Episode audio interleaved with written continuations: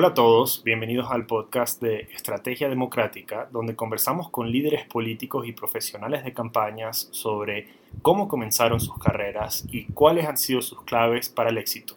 Soy Martín Molina, consultor de campañas, sociólogo de Harvard y fundador de Estrategia Democrática. Más allá de los podcasts, en Estrategia Democrática ayudamos a líderes a ganar elecciones para renovar la democracia en toda América Latina. Para escuchar más episodios, recibir acceso a memos gratuitos que te ayudarán con tu campaña y tener la oportunidad de generar ingresos con nuestro programa de afiliados, pueden ir a estrategiademocrática.com slash podcast.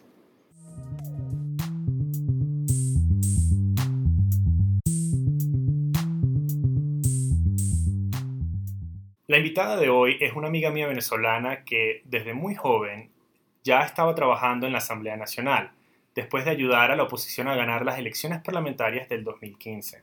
Sin embargo, como muchas venezolanas, se vio forzada a emigrar y ya lleva un par de años aquí en México. En este corto tiempo ya ha ayudado a varios candidatos locales del Partido Acción Nacional, el PAN, a ganar sus elecciones, incluyendo alcaldías en Irapuato y Aguascalientes.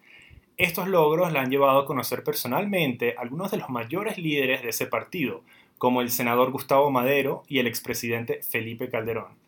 Querida audiencia, por favor, denle la bienvenida a María de Los Ángeles León. ¿Cómo estás, María? Hola, Martín, muy bien. ¿Y tú? Bien, bien. Gracias por invitarme a tu podcast. Un gusto, un gusto tenerte acá. Me, imagino que la audiencia va a aprender mucho de eh, tus experiencias y estoy súper interesado también en aprender un poco más del, del, tema de las campañas locales, que creo que también tenemos a muchos en nuestra audiencia que eh, podrían estar interesados en el tema. Cuéntanos, antes de todo eso, cuéntanos un poco de cómo tú entraste a la política. ¿Cómo te diste cuenta que esto era lo que querías hacer con tu carrera profesional? Fíjate que creo que es demasiado real el dicho que dice, el que hace martillo le caen los clavos. Yo cuando estaba pequeña le había dicho a mi mamá que quería ser alcalde de mi pueblo, Guatire, que es donde soy, pero como los niños dicen que quieren ser médicos o bomberos, yo Simplemente lo dije porque era algo que me llamaba la atención. Pasó el tiempo, estuve en la escuela, entré en la Universidad Central de Venezuela a estudiar historia y yo pensaba hacer simultáneo con psicología, graduarme en las dos carreras y dedicarme a lo privado. Era lo que yo pensaba. Entré en el 2009. En el 2011 me llamó mucho la atención el movimiento estudiantil porque el líder para ese momento era Juan Requesens, hoy diputado, preso injustamente, secuestrado por el régimen. Entonces yo me llamaba mucho la atención lo que él representaba y lo que representaba el movimiento estudiantil. Intenté acercarme a Viva la U, que era la plataforma que él tenía en ese momento, y no lo logré. Busqué por amigos y no hubo forma. Yo dije, bueno, el año que viene en la, en la UCB elecciones todos los años. Bueno, 2012 no hay elecciones. 2013 no hay elecciones. 2014 no hay elecciones. Y yo dije, esto no es para mí, porque si ya no se pudo, no se pudo. Empezaron las protestas, la universidad estaba de paro, había muchas cosas que no se podían hacer, entonces yo me sentí como en la necesidad de generar algún cambio de alguna forma. Entonces yo dije, mi escuela era súper chavista, tenía 10 años con un centro de estudiantes chavista y yo tenía profesores que eran ministros y altos funcionarios del régimen. Entonces yo decía, ¿cómo puede ser que en esta crisis todavía esta escuela sea chavista? Junté a algunos amigos y fundé una plancha, pero fue todo a nivel local. O sea, yo decía, quiero transformar la escuela y voy a aportar desde lo que pueda. Una vez ahí logré entrar a la plataforma del movimiento estudiantil. En el 2015 hubo elecciones. Hoy se ha de, se llama La Plancha, tiene cinco años. Llegamos al centro de estudiantes, llegamos al consejo de escuela, destronamos al chavismo después de un montón de tiempo.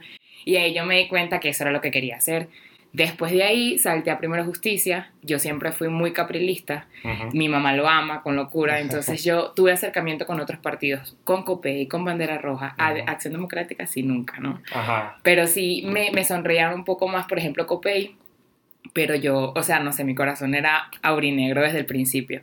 Entonces, bueno, llegaron las elecciones al Parlamento y el líder político del partido en mi pueblo me dice, ¿sabes qué? El, el jefe de campaña del circuito necesita un asistente. Era Diego Area. Me llama y me hace una entrevista.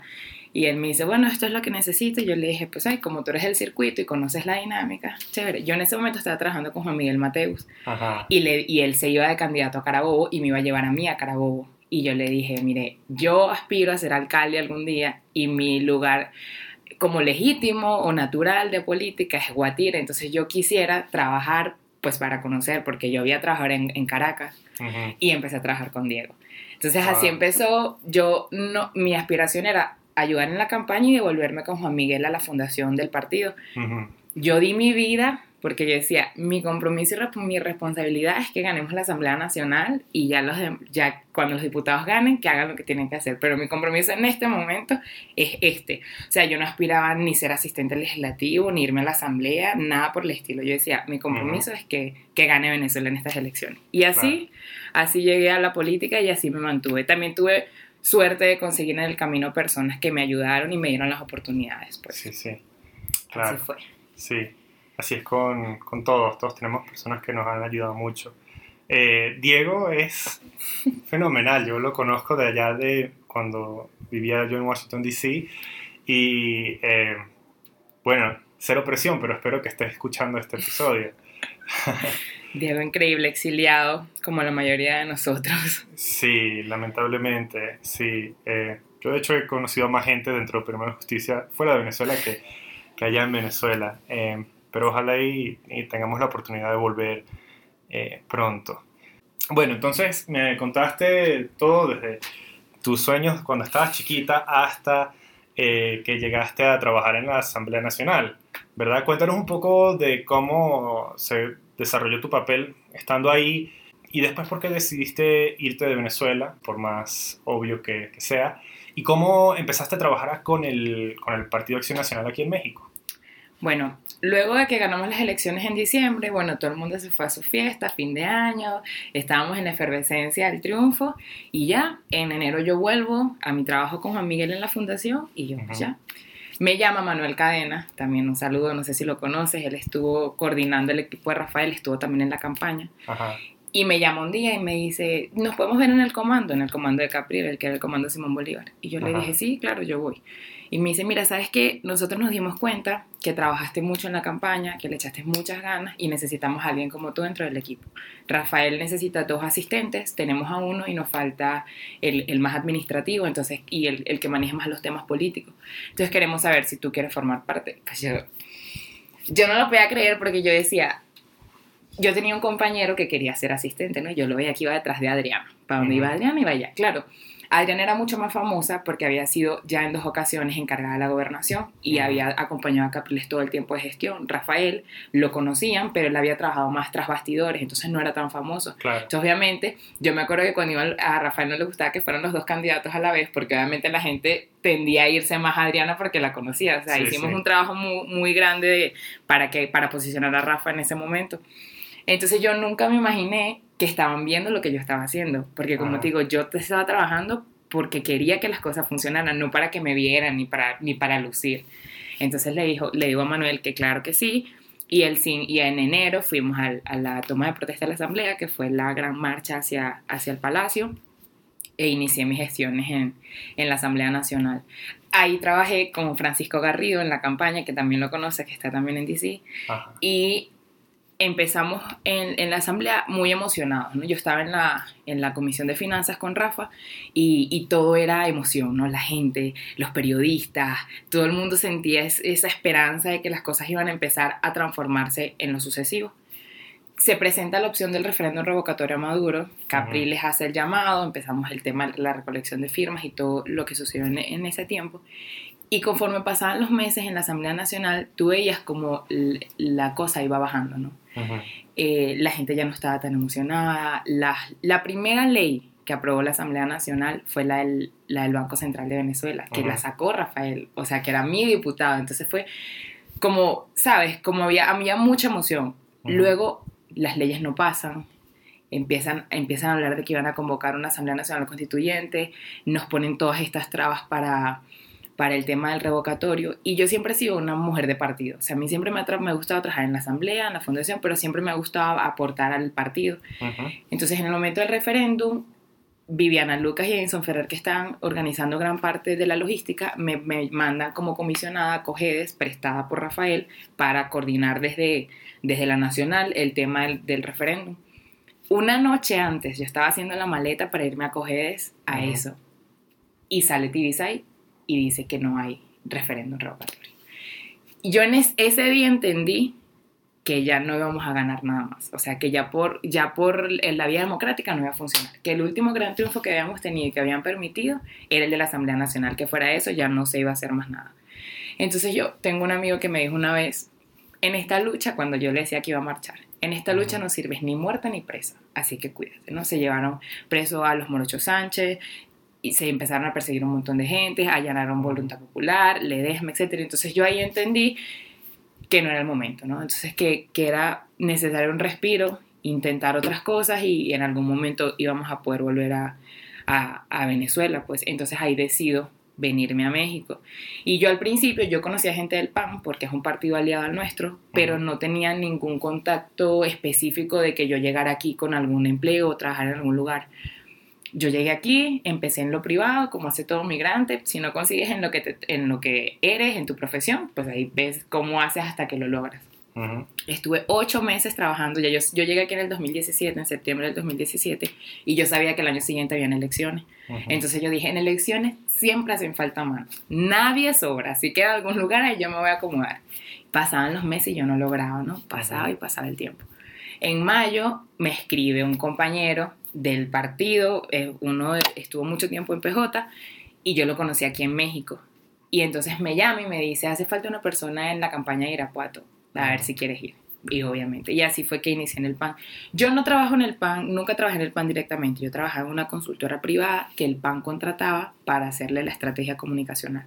Y así trabajé para Ricardo Ortiz, que es el, actual alcalde de Irapuato, que iba a su primera reelección, a su segunda reelección consecutiva. Y, este, y luego me quedé con ellos, trabajé en, la, en, en una campaña interna del PAN y finalmente en Aguascalientes. Así fue que llegué al PAN acá en México. Ah, buenísimo. ¿Cómo se llama esta consultora en la que trabajaste? Mercamorfosis se llama MKF. Sí, mi jefe se llamaba Marcos Cifuentes, un gran consultor. Okay. Y aprendí mucho de él, por cierto. eh, buenísimo, buenísimo. Bueno, entonces fue con esta consultora que trabajaste en distintas campañas aquí en México, con el PAN, y bueno, trabajando estas campañas municipales, ¿cuáles dirías tú que son las mayores diferencias entre la comunicación de una campaña nacional versus la comunicación de una campaña municipal? Obviamente ahí tienes una audiencia distinta, ¿verdad? Pero ¿cuáles dirías tú que son las cosas que más te resaltan como, bueno, como algo que debes hacer distinto si estás trabajando en una campaña municipal? Yo creo que lo más importante la verdad yo no he estado en una campaña nacional fuera de la, Asamblea Nacional, pero yo creo que lo importante de una campaña nacional es la, segmentación y la microsegmentación. Obviamente es mucho más fácil hablarle a una localidad porque como alcalde o como candidato a alcalde conoces cada calle, cada bache, cada hospital que no se ha construido, entonces es mucho más fácil hablar de la particularidad. Cuando estás en una campaña nacional, te toca hablar de otros temas que abarquen a muchas más personas. Pero yo creo que la clave está siempre en cualquier campaña, no importa a qué nivel esté, la opinión pública, las encuestas, los focus group. ¿Qué quiere la gente escuchar? ¿Qué quiere la gente que le diga? ¿Qué es lo que cuál es el problema al que te estás enfrentando? Yo creo que con sabiendo eso puedes diseñar una campaña desde un movimiento estudiantil, porque yo cuando, cuando fundé mi, mi plancha, yo no sabía nada de política, yo, era puro sentido común. Y yo me di cuenta que trabajando con mi jefe, obviamente aprendí muchas cosas, pero había muchas cosas que él me decía que ya yo había deducido en el momento en el que hice la plancha. Entonces, yo creo que no importa el nivel de la campaña, si conoces a tu electorado y qué es lo que vas a decir y puedes diseñar una estrategia de comunicación adaptada a lo que estás viendo en las cifras, vas a tener éxito en cualquier campaña en la que estés. Claro claro, por supuesto.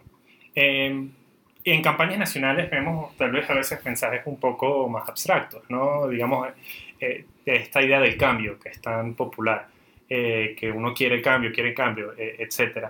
¿Tú dirías que un mensaje central, una, un lema de una campaña a nivel municipal puede ejecutarse de la misma forma o tú crees que más allá del posicionamiento político al nivel local la gente busca datos más específicos de alguna campaña de comunicación? Fíjate que me pasó algo muy extraño en esta campaña que me hizo entender muchas cosas, justo por eso que dices del cambio. Nosotros estábamos, nuestro contrincante tenía un mensaje de campaña que yo decía, o este señor no está leyendo los números, o su consultor le, o sea, le tiene rabia. O sea, porque él está jugando para nosotros. la, alcaldesa en ese momento de la campaña tenía siete puntos de aceptación. O sea, la gente estaba contenta con la alcaldesa. Tú lo preguntabas y la gente te decía eso. En los focus group la gente la reconocía, identificaba su trabajo. Decía, si ella no está al 100% del tiempo trabajando para la gente, por lo menos el 90%. Es una mujer cercana, no lleva escoltas, o sea, la gente la amaba. Entonces, tú en un, en un contexto como ese, en donde la gente no está harta, tú no puedes hablar de cambio profundo, porque tú me vas a decir, vamos a hacer un cambio, ¿un cambio de qué? ¿Como para qué? ¿No? O sea, obviamente, una cosa que decía mi jefe, tú no le puedes decir a la gente, no cambies, vamos a seguir como estamos. Obviamente la gente siempre quiere mejorar, pero tú no puedes hablar de cambio profundo cuando tú tienes una calidad de vida decente en comparación a, otras, a otros lugares. Entonces él hablaba, atacaba a Tere de una manera increíble y la gente era en quien salía en defensa de la alcaldesa. La alcaldesa ni siquiera tenía que decir nada porque la gente ya la defendía. Entonces yo creo que, vuelvo, el, el, centro del diseño de un buen mensaje de campaña es atender a las cifras. Si tú estás viendo que tu candidata en contra tiene unos números buenos, tú tienes que ofrecer esperanza, mejorías, pero no cambio. El cambio no siempre es la respuesta. O sea, si tú vas a una charla de política, te van a decir algo muy sencillo. Si eres oposición, tienes que hablar de cambio. Si eres gobierno, tienes que hablar de continuidad. No es verdad, no siempre es así. Cada campaña tiene su particularidad y por eso es importante estudiar, por eso es importante saber a quién les estás hablando y segmentar. Creo que es la clave de, por, insisto, de cualquier campaña en cualquier nivel. Sí, completamente, completamente.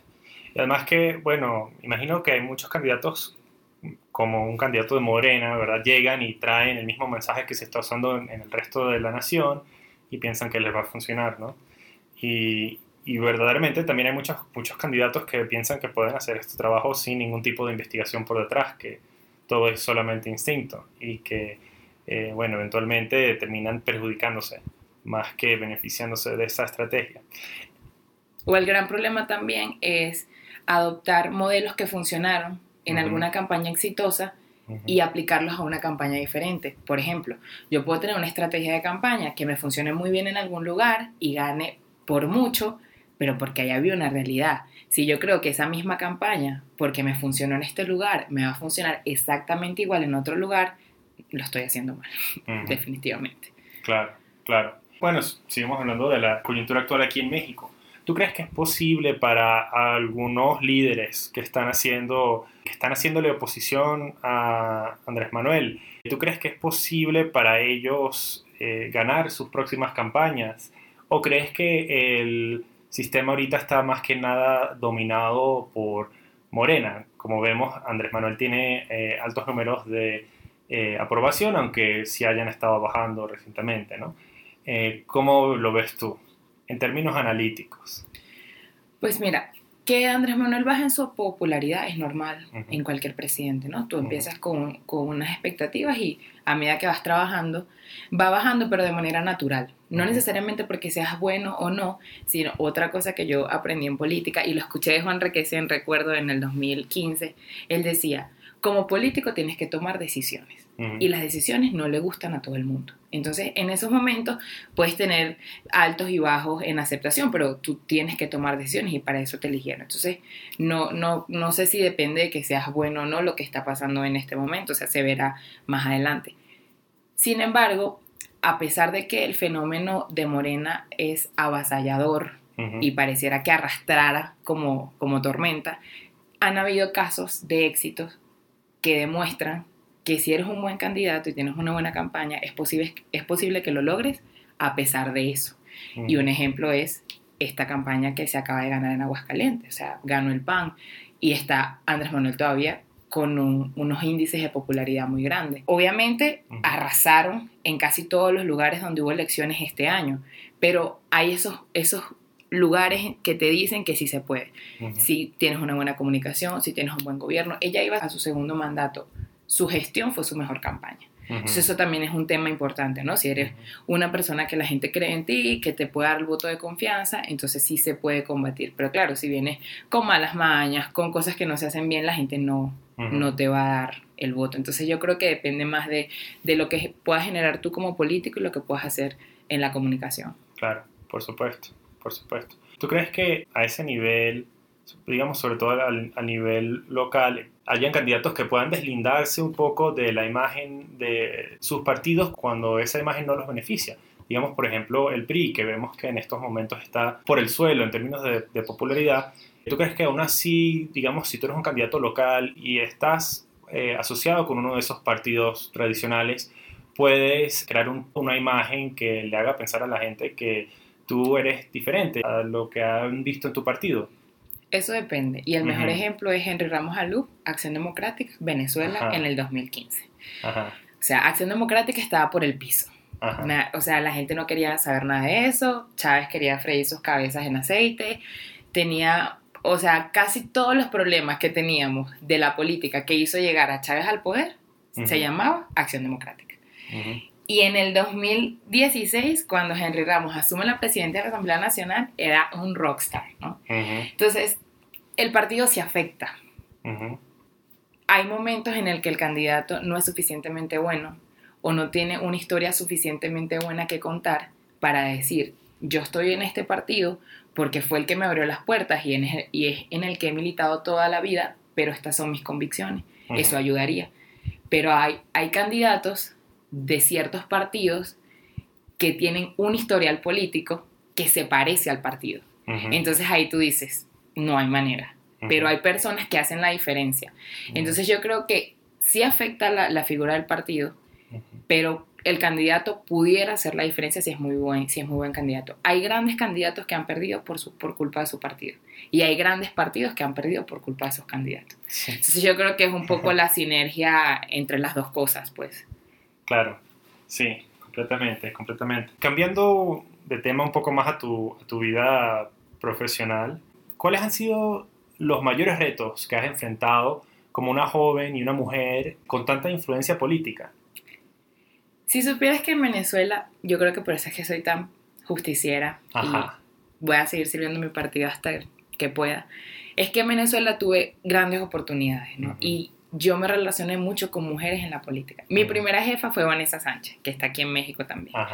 Y ella me dio grandes oportunidades. También conocí a Paula Bautista, una mujer política también. Viviana Luca, mujer política. Entonces, no abundamos, es verdad, pero en Venezuela siempre tuve la oportunidad. O sea, yo me acuerdo una, cuando Viviana me llama un día y me dice, vamos a reunirnos, ¿qué, ¿qué, estás haciendo ahorita? Yo le dije, no, pues ahorita solamente estoy en la asamblea con Rafa, no estoy haciendo nada en el partido.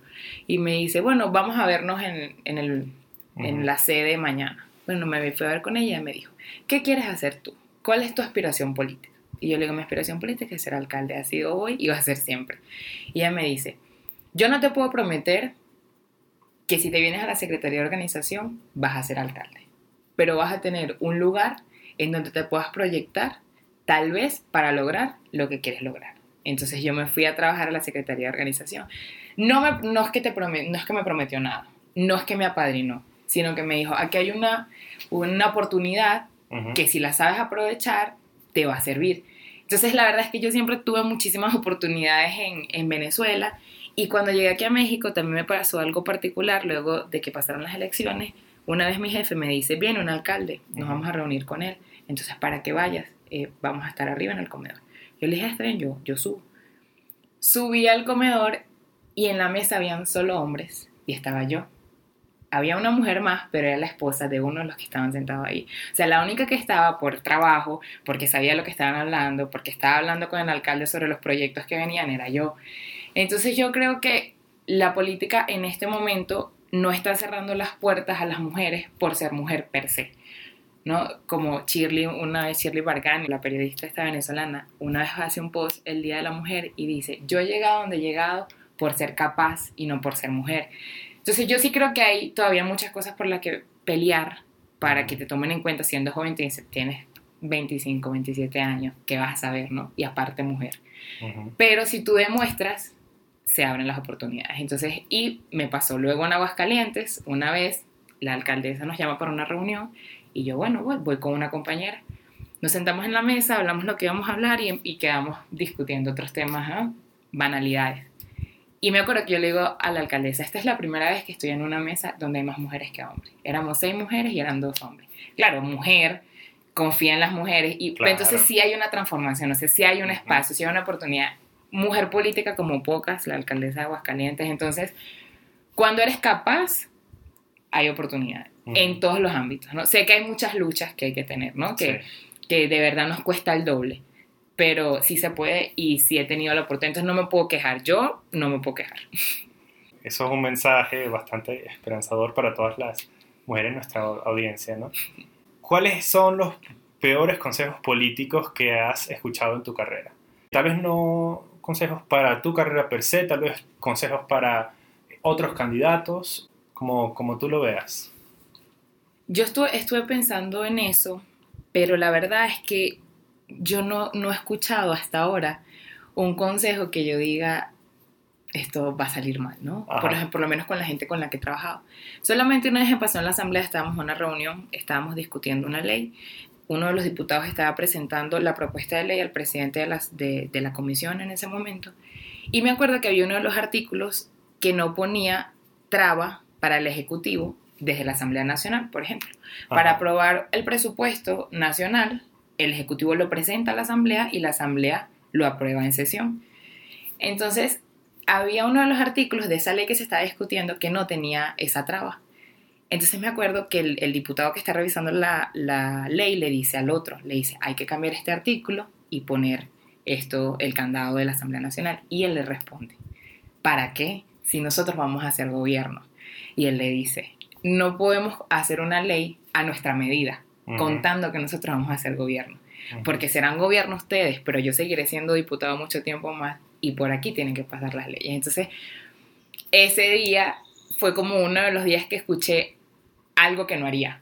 O sea, y, yo, yo sentí pena ajena, ¿no? Por el diputado que dijo una barbaridad como esa. Entonces, creo que ha sido lo único que he escuchado así negativo, pero hasta ahora no te podría decir que escuché un mal consejo, que yo, que yo diga, esto no, no va a funcionar por ahora. Ok. Y bueno, por el otro lado, eh, ¿cuál es el mejor consejo político que alguna vez has escuchado o que tú misma has dado? Hasta ahora, mi consejo favorito, o que me hizo también caer en cuenta de muchas cosas, me lo dio Diego. Ajá. Resulta que yo estaba eh, encargada de pagar a la avanzada, ¿no? Cuando, cuando estamos haciendo la campaña. Y entonces, obviamente, yo manejaba ciertas cantidades de dinero y yo me acuerdo que él me decía, obviamente nosotros estábamos en la oficina de activismo y administración era el que nos daba el dinero que nos correspondía para esa área. Y él me decía, María, tú estás muy joven para dañarte tu carrera por problemas de dinero. Bolívar que a ti te den, Bolívar que tú anotas y cuando tú pagues le dices a la persona que te firme cuánto le estás pagando. Y una vez tú termines de pagar, le entregas al de administración cómo tú administraste ese dinero. Porque no está bien que te trunques la carrera tan joven. Era la primera vez que yo lo hacía, no es que yo no, yo había hecho algo malo y él me estaba regañando, no, ese fue su consejo, porque Diego también tiene su forma, no, sé si lo, has conocido en persona. Totalmente. Pero ese es un consejo que a mí me acompaña hasta hoy y que me alegra porque me hacía saber la calidad de personas con las que yo estaba trabajando, ¿no? O sea, porque la gente habla mucho de la política, que es sucia, que la gente es corrupta, pero yo la verdad he tenido tanta suerte de cruzarme con tanta gente buena, sobre todo en mi partido. Sí.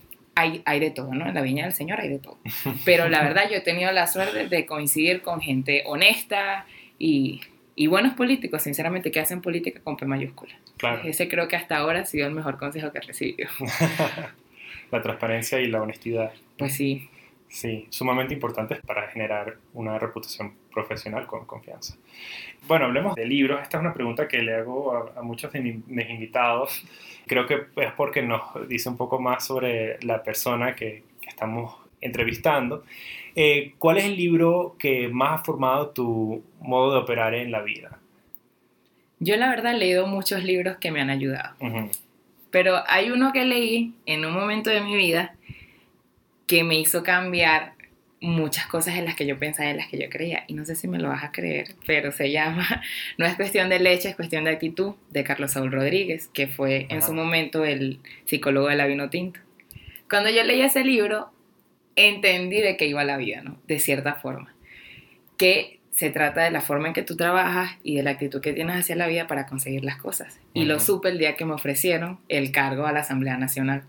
Porque fue mi actitud, fue la manera en que yo trabajé, fue mi entrega al trabajo, lo que hizo que otras personas se dieran cuenta de lo que yo estaba haciendo. No fue suerte. O sea, a mí Manuel no me llamó por suerte, a mí Rafael no me escogió por suerte, sino por las cosas que yo había hecho entregada a lo que yo creía. Entonces, ese libro para mí hasta el día de hoy es, como, yo estuve evangelizando con ese libro como testigo por un montón de partes. A todos mis amigos les decía, si no lo has leído, por favor léelo, porque me encantó. Ya ahora, obviamente, si yo vuelvo a leer ese libro, no, no causaría el mismo impacto, porque he leído otras cosas en el camino. Pero en ese momento de mi vida, que habrán sido, no sé, hace seis años, eh, fue determinante. Claro, claro. Y buen libro para todos en nuestra audiencia que están comenzando sus carreras, eh, ya sea en la política como, como líderes públicos, figuras públicas o en la consultoría política, que tenemos mucha gente que también nos escucha por ahí. Bueno, ya estamos eh, a punto de concluir. Muchas gracias por tu tiempo se te aprecia bastante. Si pudieras comunicarles un mensaje específico a todos los ciudadanos de Venezuela, eh, ¿cuál sería? Bueno, yo creo que a los venezolanos nos, ha tocado vivir un momento difícil, ¿no? Es tan difícil migrar como quedarse, ¿no? Y cada quien tiene la capacidad de hacer alguna de las dos cosas. O sea, yo estoy acá y ha sido duro, tengo dos años que no veo a mi familia, pero ha sido lo que yo he elegido y en lo que me quiero quedar. O sea, yo no, yo no tengo pensado volver a Venezuela pronto. Pero tengo amigos que han salido y se han devuelto. Y no los culpo, porque a ellos les va mejor sorteando allá. A mí me va mejor sorteando aquí.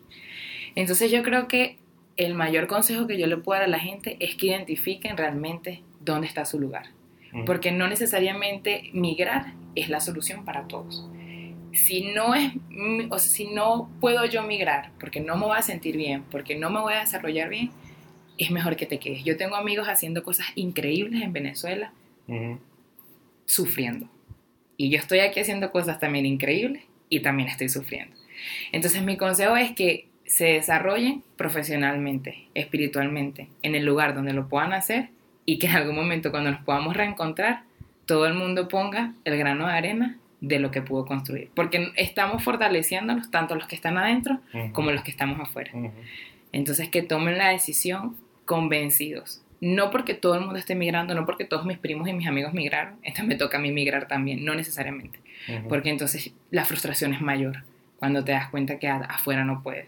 Porque yo siento que he podido, pero a veces tú dices, quisiera estar allá, ¿no? O sea, quisiera estar haciendo lo que quiero hacer, quisiera estar trabajando para mi país. Yo decía, cuando salí de Venezuela, yo te digo, entré a política, no porque yo realmente quería... Mi interés de ser alcaldesa no era ser alcaldesa por el poder de ser alcaldesa, sino la posibilidad de transformar el lugar donde se movía mi familia, que todas es Guatire, y mis amigos. Y decía, yo quiero una vida mejor para todos los que, los que me rodean. Y cuando entré a la política nacional, yo decía, yo quiero una vida mejor para todos los venezolanos. Entonces, mi intención era transformar la vida de la gente que yo conocía. Entonces, yo decía, cuando me iba al país, yo dije, ¿y qué allá qué? ¿no? Porque yo no soy de allá, esa no es mi gente, pero yo decía, siempre que puedes hacer el bien, no importa quién sea, ¿no? ya es un tema de humanidad, lo tienes que hacer. Entonces, por eso es que estoy aquí, por eso lo he podido aguantar.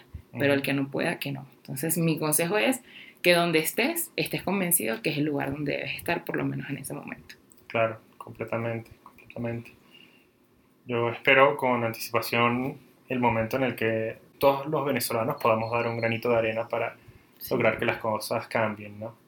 Eh, tanto los de afuera como los que se han quedado. Y bueno, esperemos que algún día podamos volver sin ningún temor a, a nuestro país. Y como te digo, yo desde aquí, en lo que puedo ayudar, ayudo. Si puedo ayudar a mi partido, yo a mi partido. Si puedo ayudar a mi familia, yo a mi familia, a mis amigos. Lo que pueda hacer hasta que podamos llegar otra vez al piso donde nos vio nacer. Claro. Fuera de eso. Bueno, muchísimas gracias María de Los Ángeles León por estar aquí en este episodio con nosotros. Si ustedes en la audiencia eh, están interesados en entrar en contacto, ya sea conmigo o con María, pueden escribirme a través de mi website estrategiademocrática.com Y eh, pueden seguirte en las redes sociales. Sí, claro. Ajá. Bueno, pues en Instagram, porque Ajá. Twitter no, no es lo mío. Vale, Pero es Mari Ajá. con Y A L N. perfecto. Mi Arroba Mari ALN en Instagram. en Instagram. Muchas gracias, Mari. Espero que todos tengan un buen día.